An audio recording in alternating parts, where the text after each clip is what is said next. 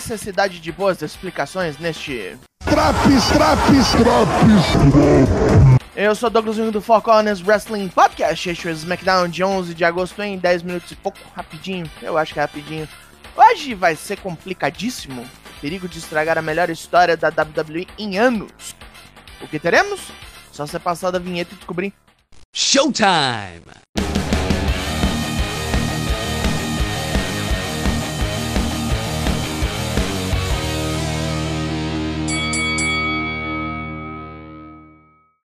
Palco do SmackDown hoje é Calgary, no Canadá.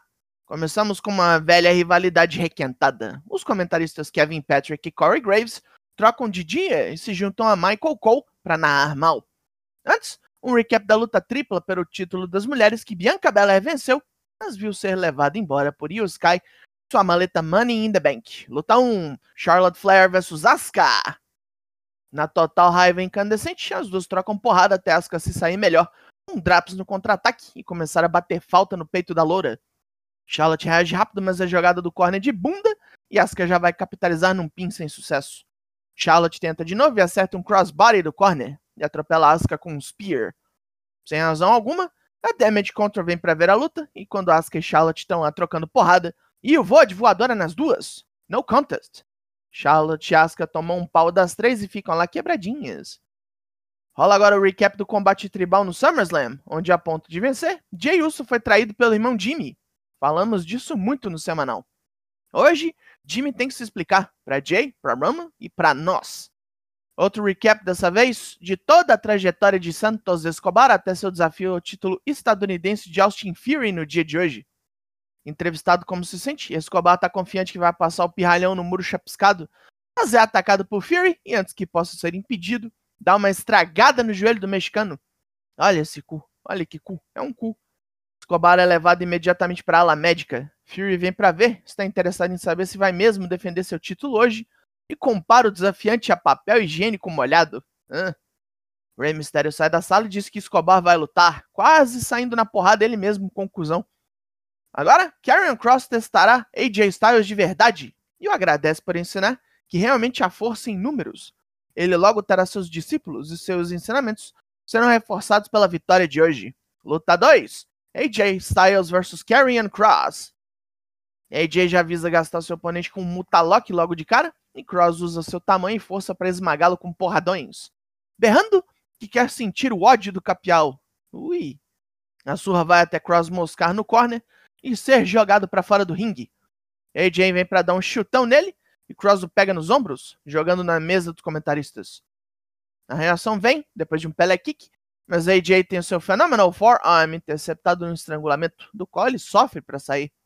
Ele volta às boas com 450 Splash, e Scarlett atrapalha o pin, botando o pé de Cross nas cordas. Mia se mete, e a distração faz AJ tomar um Doomsday Saito Suplex. Scarlett é arremessada na mesa dos comentaristas por Mia, e o Styles Clash acaba com essa luta. Mais um lembrete de que Ed pinta aqui semana que vem para comemorar 25 anos de WWE. Mas as celebrações começam hoje mesmo e ele vem pro ringue. Não poderia deixar de aparecer em Calgary e anuncia que quer uma luta para semana que vem. Quer combater alguém que nunca enfrentou, mesmo tendo convivido com ele no passado? Sheamus. E ele quer isso para pagar um favor? Pois foi o irlandês que colocou no caminho para seu retorno, com incentivo e treino. E nesse meio tempo, os dois se tornaram amigos. Esse é o seu maior teste, e Ed chama Sheamus para ter uma resposta. Ele topa, mas faz questão de passar um vídeo onde Ed está andando de bicicleta com ele e toma um tombaço. Ed já está preparado para tal sacanagem e mostra uma foto do Brancão sentado na bicicleta de sua filha Ruby. Zoação posta de lado, Sheamus lembra que quando estava com dúvidas de continuar na carreira de lutador, procurou várias pessoas da WWE num show em Dublin para conversar e apenas Ed lhe deu atenção e bons conselhos. Anos depois ele conseguiu ser contratado pela companhia. Então Sheamus pagou esse favor, colocando Ed de volta no ringue. Semana que vem, os dois vão se quebrar inteiros. A plateia comemora. Mais um recap. O de LA Knight ganhando a Battle Royale de foda-se no SummerSlam e depois se estranhando com Miz no último Raw. E lá vem ele. Mas pra quê? Luta 3. LA Knight versus Top Dollar. Puta que pariu praticamente repeteco da luta passada dos dois, onde o resto da Hit Row atrapalha Knight para Dollar bater nele. Não demora até ele pegar o ruinzão com um bulldog voador, esmurrar a Chanted de Adonis e aniquilar o seu horrendo oponente com um name drop elbow e um blunt force trauma naquela cabeçona. Knight comemora a derrota do Tearfield depois, não importa em que lugar do mundo ele esteja ou quem ele enfrente, vão todos perder para L.A. Knight, yeah! Bobby Lashley comemora sua aliança com os Street Profits e pergunta como eles se sentiram atacando os Brawling Brutes e a OC semana passada. Para o Battletoad, esta é uma parceria de potencial infinito. É a hora de nossa última luta. Adam Pearce pergunta se Santos Escobar vai dar conta. O mexicano responde que sim e vai ao ringue, onde é atacado de novo por Fury. Cusão sobe no ringue com o microfone e diz que vai tirar a noite de folga, pedindo desculpas a todos. Adam Pearce não vai deixar passar essa e ordena que Rey Mysterio lute com esse bosta. Ué? Luta 4. Rey Mysterio versus Austin Fury. Pelo título estadunidense. Com piruetas mil, Rey arregaça as costas deste bosta. E o estrago maior vem de uma Sunset Buckle Bomb, seguida de um Draps fuzilante na cacunda. Fury tenta conter o 619 com seu ATL, mas ao levantar o veterano, peida. Um par de tirreiras num somersault, mais um 619, o Drop in the Dime. Ele venceu? Cacete! A LWO comemora, mas que, que porra que foi isso? O que aconteceu aqui? É hora de nosso segmento final, onde Roman Reigns virá dar um pronunciamento. Ele venceu o combate tribal graças a Jimmy Uso, e apenas por isso ainda é o chefe. E ele demora, como sempre, a chegar no ringue e se acomodar. Roman quer saber onde Jimmy está e Paul Heyman não sabe. Falou com ele, mas não conseguiu trazê-lo. Sem problema, pois ele aparece do nada vindo pela plateia. Roman é todo sorrisos pro primo e quer pagar o favor que deve. Um carro, iate, jatinho, ele arranja.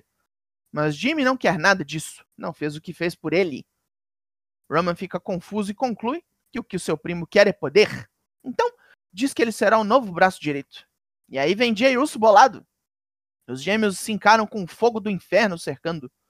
Jay não perde tempo e quer saber por que foi traído. Jimmy responde: Foi medo. Medo de ver os Usos acabarem com a vitória do irmão. Medo de vê-lo corrompido pelo mesmo poder que transformou Roman num babaca covarde escroto. Medo de ver o irmão indo em frente sem ele. Jay não acredita no que houve, nem eu. E Jimmy oferece a ele uma desforra. Pode arrancar sua cabeça com um chute, causar nele 37 anos de dor. O gêmeo, cada vez mais solitário, se recusa e dá as costas pro irmão. Não consegue nem olhá-lo. Jimmy sai do ringue e vai subindo a rampa. Roman começa a gargalhar e, enfurecido, Jay dá nele um super kick. Ele dribla solo e dá um spear devastador no primo. Ele chama Jimmy de volta ao ringue e o vê voltar, achando que é para um abraço. Nada, menino. Toma um super kick também, fica lá. Jay sai pelas arquibancadas anunciando aos berros que está fora da Bloodline, fora dos Usos, fora do SmackDown e fora da WWE. Fim de programa. One for JJ. Pontos positivos. Difícil isso aqui hoje, mas Top Dollar apanhando, sempre bom, pouquinho, pouquinho curtinho. O Fury perdeu o cinturão, precisava, e parte do segmento final com a ameaça do Jay embora para se livrar dessa porcaria toda. Saúde mental é importante, crianças. Pontos negativos. Vamos ficar aqui um tempo. Bora. A Damage Control atrapalhando luta que nada tem a ver com elas. Os caras continuarem sem entender o que fazer com ela e Knight hypear o Santos Escobar por semanas depois de deixar o Rey Mysterio vencer, AJ Styles e Karen Cross não só continuarem, mas ameaçarem dar uma facção pra esse bosta, e a explicação do Jay, foi absurda para dizer o mínimo. Eu reagi igual o Roman, eu ri. Ai, que dificuldade. A nota desse SmackDown é 4 de 10. E foi-se embora esse Draps.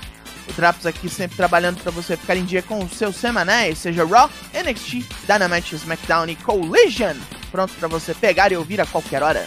Eu sou Douglas Jung, nós somos o Four Corners Wrestling Podcast e eu volto na semana que vem. Logo mais, tem mais e até!